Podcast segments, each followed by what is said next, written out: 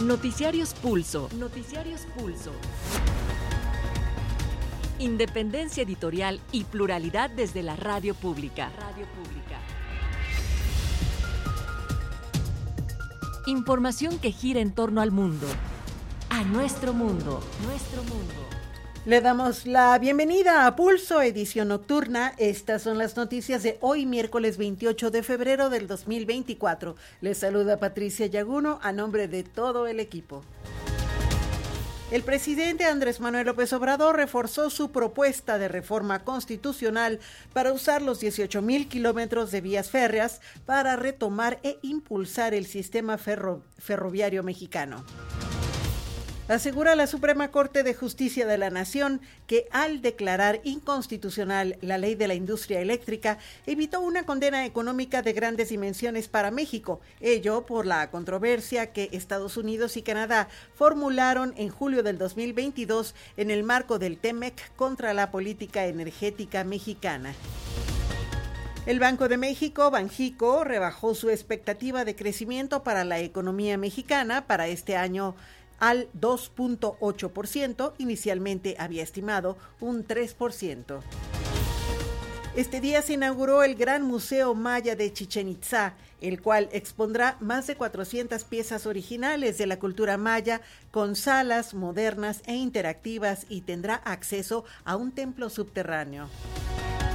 En el panorama internacional, altos funcionarios de Estados Unidos, Guatemala y México se reunieron en la sede del Departamento de Estado como parte de un encuentro ministerial trilateral para buscar acuerdos en materia migratoria, así como el desarrollo regional. Con 267 votos a favor y 50 en contra en el Senado francés, se aprobó el proyecto de reforma del presidente Emmanuel Macron para que el aborto sea un derecho constitucional. Organismos internacionales como la ONU y Amnistía Internacional denunciaron el aumento de personas en situación de hambre en la franja de Gaza ante el bloqueo de fuerzas israelíes a la ayuda humanitaria.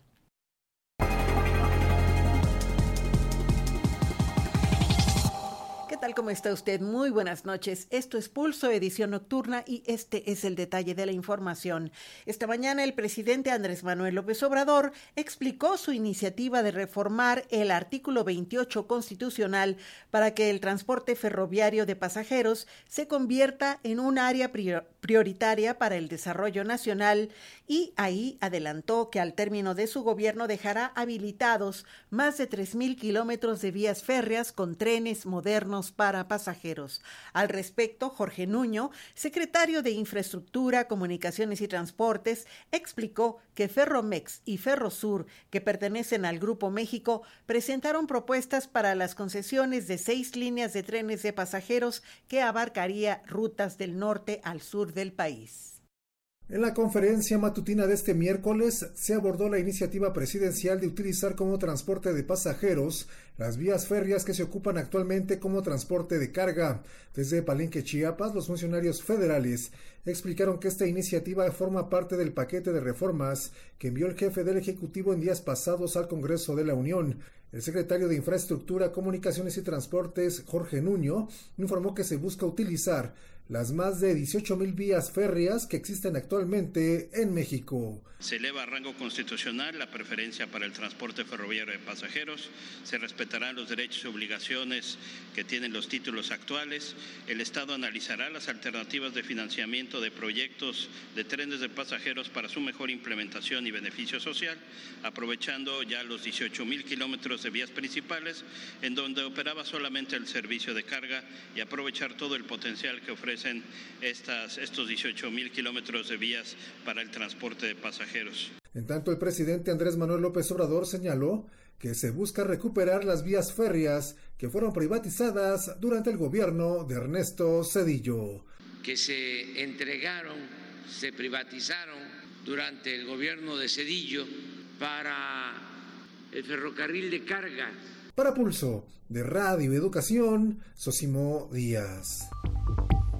Ayer se dio a conocer que el gobierno de México compró 13 centrales de generación eléctrica a la empresa española Iberdrola por unos 6.200 millones de dólares, a lo que Andrés Manuel López Obrador dijo que con esta compra en el mercado pasó del 39% al 56%.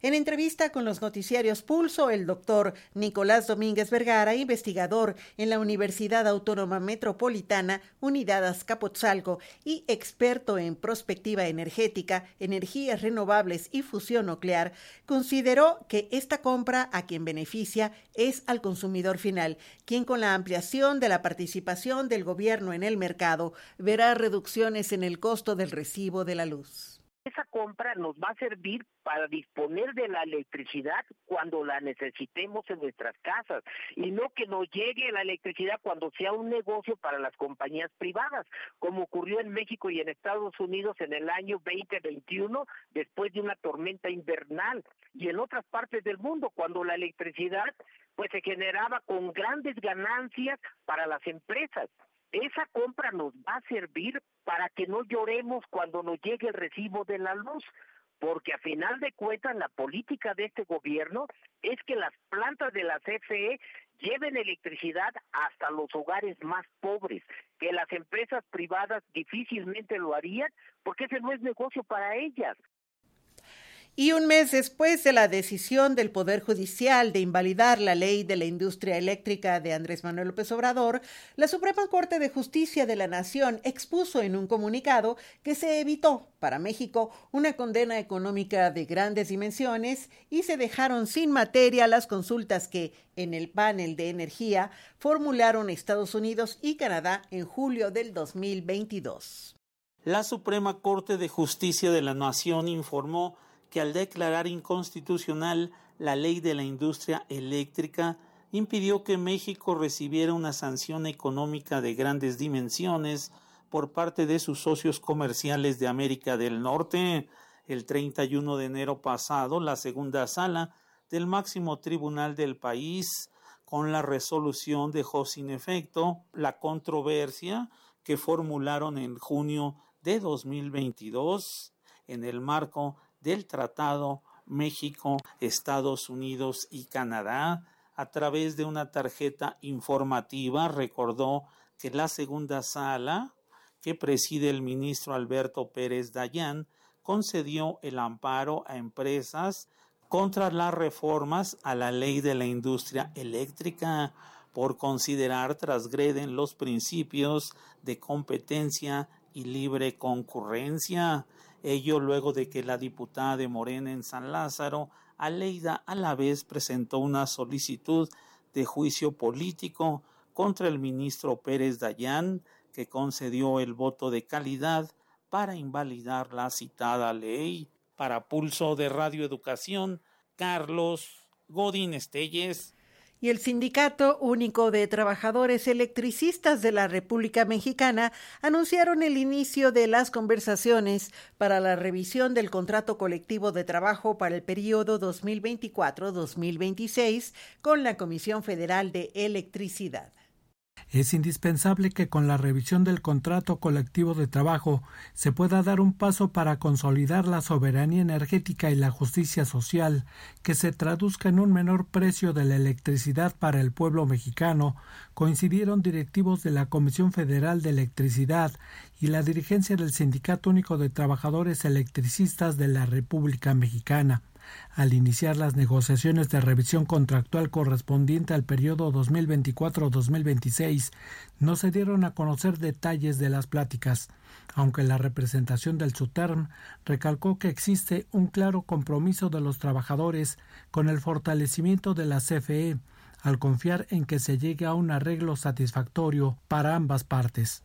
Empresa y sindicato acordaron un calendario para la revisión del contrato colectivo de trabajo y donde las discusiones se realizarán de forma transparente, con un espíritu constructivo que lleve a tomar en cuenta las preocupaciones del personal de la comisión, por lo que la primera mesa de trabajo comenzó bajo el objetivo de velar por el interés general y el pleno respeto de los derechos de los trabajadores de la industria eléctrica.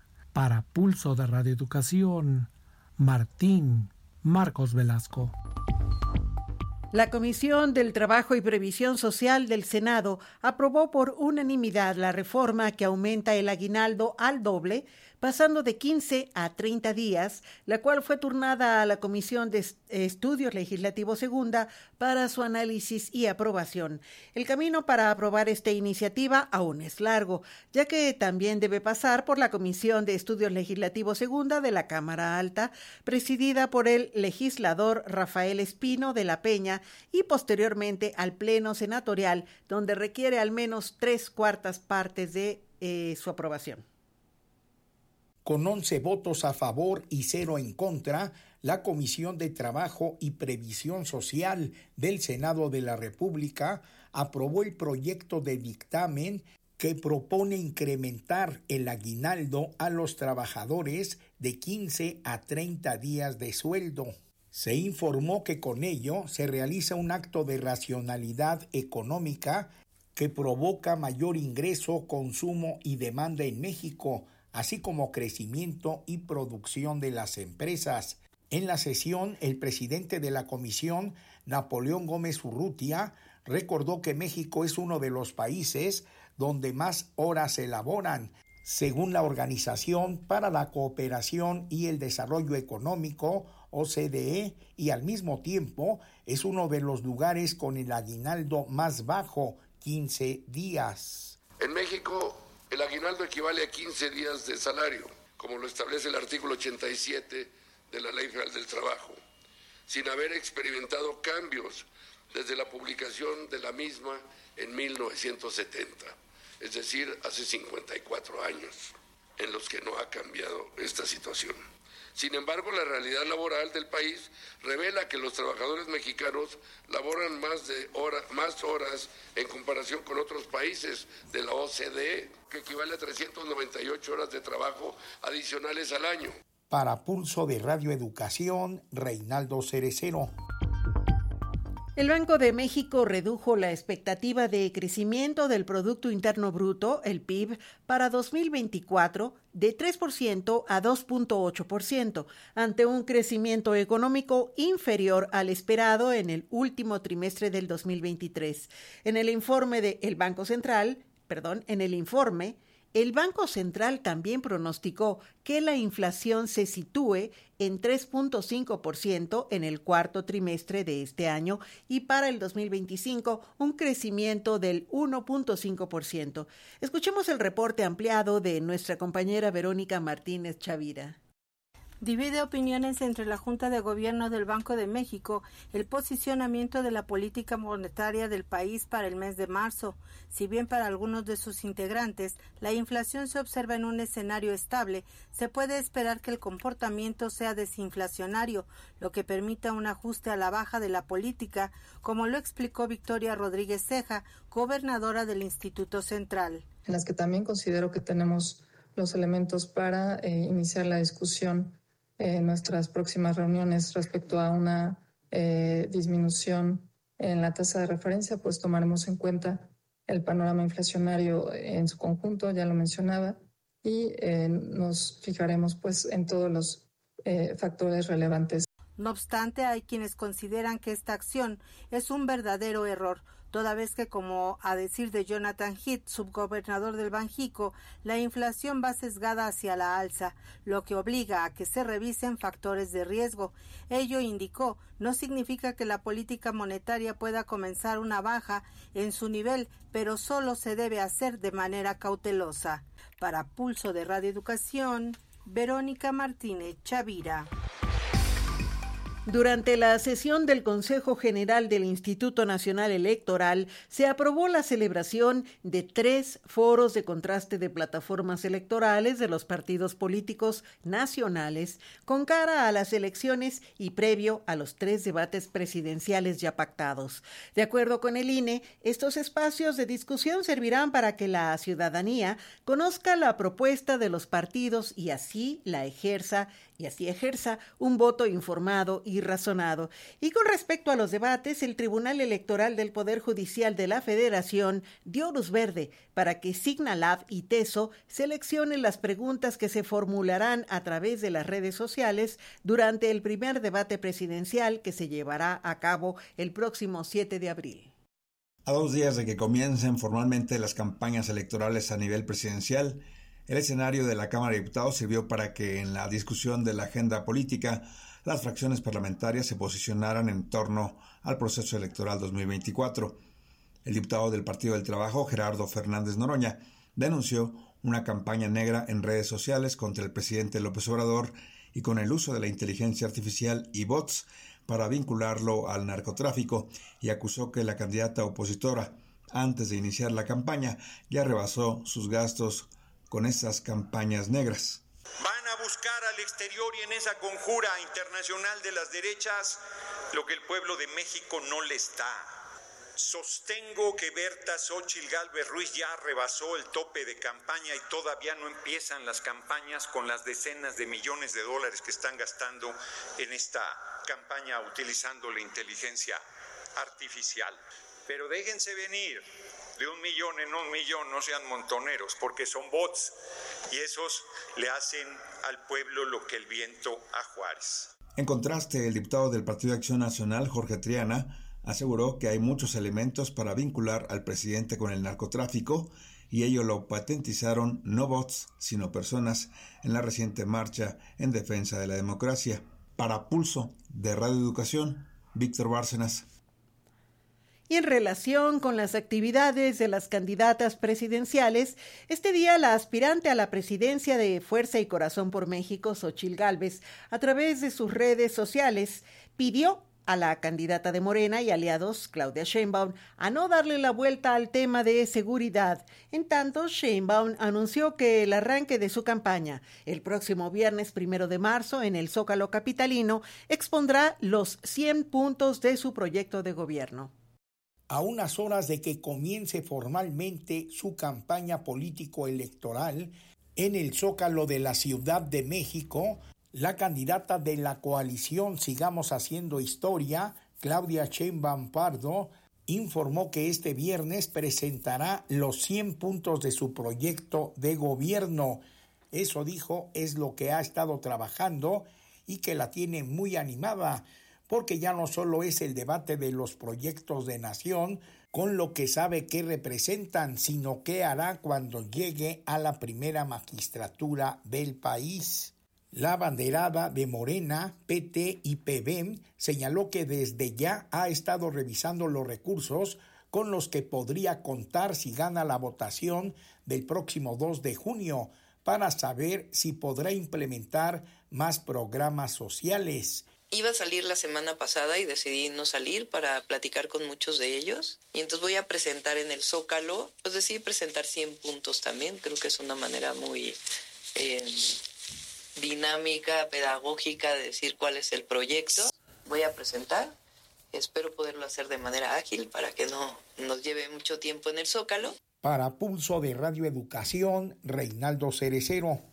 El candidato presidencial del Partido Naranja, a través de sus redes sociales, celebró la decisión del Instituto Nacional Electoral de investigar presuntos actos ilícitos de la precampaña de Claudia Sheinbaum, aspirante a la coalición Seguimos Haciendo Historia a la presidencia.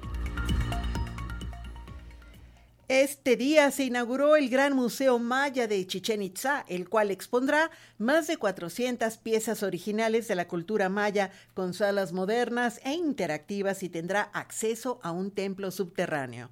De acuerdo con el director general del Instituto Nacional de Antropología e Historia, Diego Prieto Hernández, este proyecto se trata de la concreción de un sueño largamente acariciado, hecho posible gracias a décadas de investigación. Autoridades federales anunciaron que este miércoles se inaugura el Museo de la Cultura Maya en Chichen Itza. Así lo informó el presidente Andrés Manuel López Obrador en su conferencia de prensa de este miércoles que se llevó a cabo en Palenque, Chiapas. El jefe del Ejecutivo agregó que este jueves 29 de febrero se inaugurará el tramo del tren Maya de Cancún a Playa del Carmen. Vamos a inaugurar hoy el Museo el gran museo de Chichen Itza y vamos a viajar en tren hasta Cancún y mañana inauguramos el tramo de Cancún a Playa del Carmen del tren Maya. En tanto, el director del Instituto Nacional de Antropología e Historia, Diego Prieto, señaló que el museo contará con piezas originales y réplicas. Para inaugurar este museo que cuenta con más de 400 piezas originales, pero también con una serie de réplicas. Prieto Hernández agregó que las piezas que se exhibirán en el museo provienen de diversas fuentes, entre ellas de las obras de conservación que se realizaron durante la construcción del tren Maya. Para Pulso de Radio Educación, Sosimo Díaz.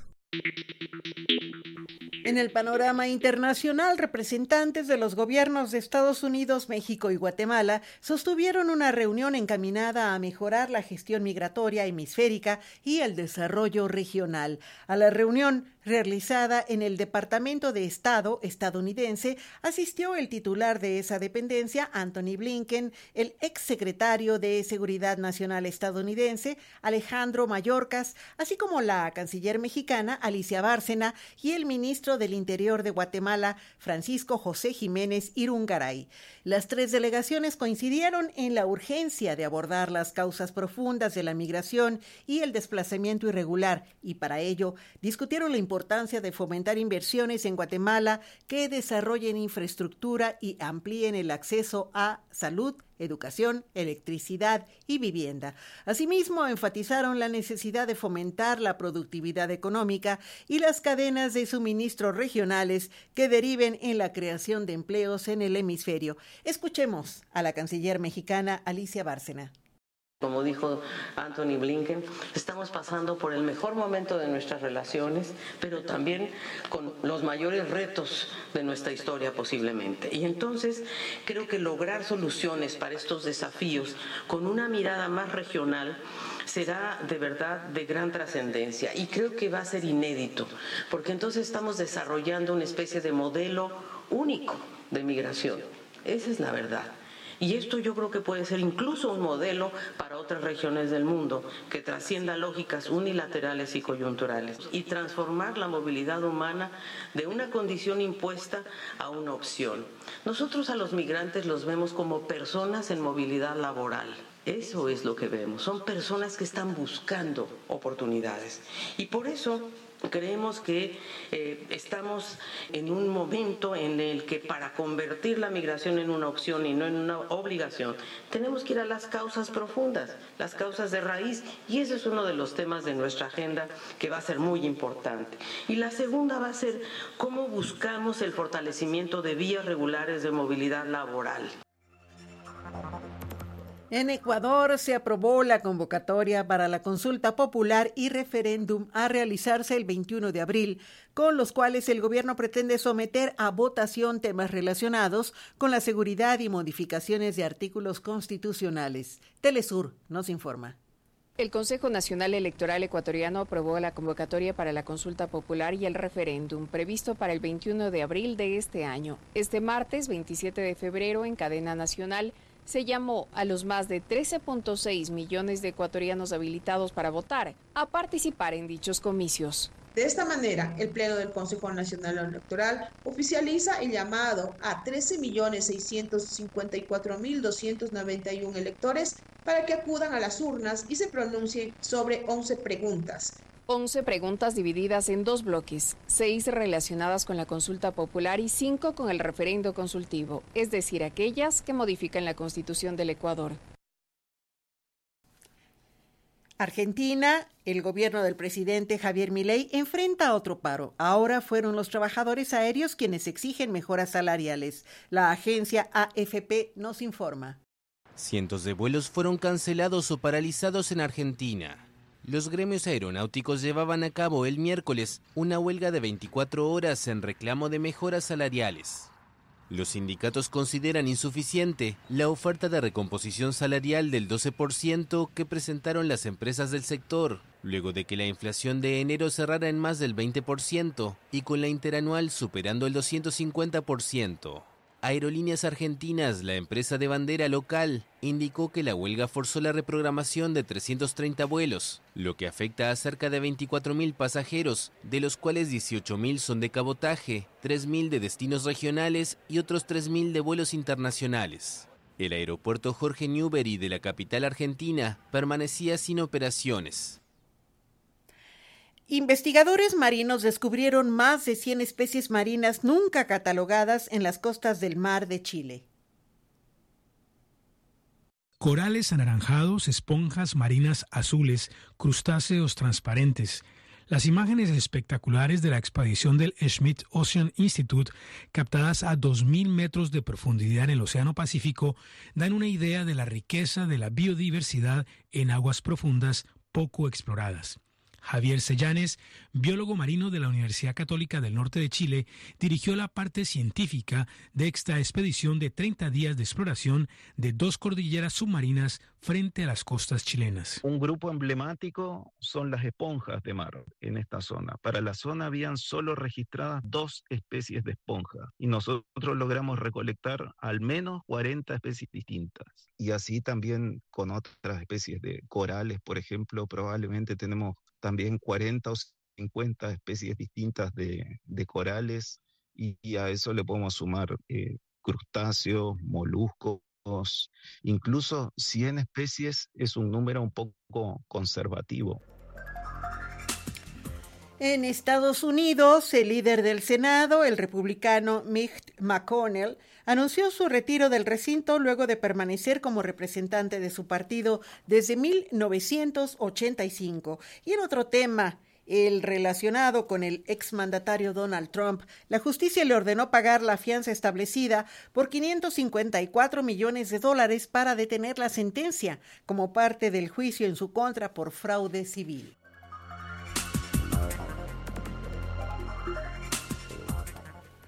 Con 267 votos a favor y 50 en contra en el Senado francés, se aprobó el proyecto de reforma del presidente Emmanuel Macron para que el aborto sea un derecho constitucional. La próxima semana el documento será votado en el Parlamento y, de ser aprobado, Francia se convertiría en el único país en blindar constitucionalmente la libertad a abortar.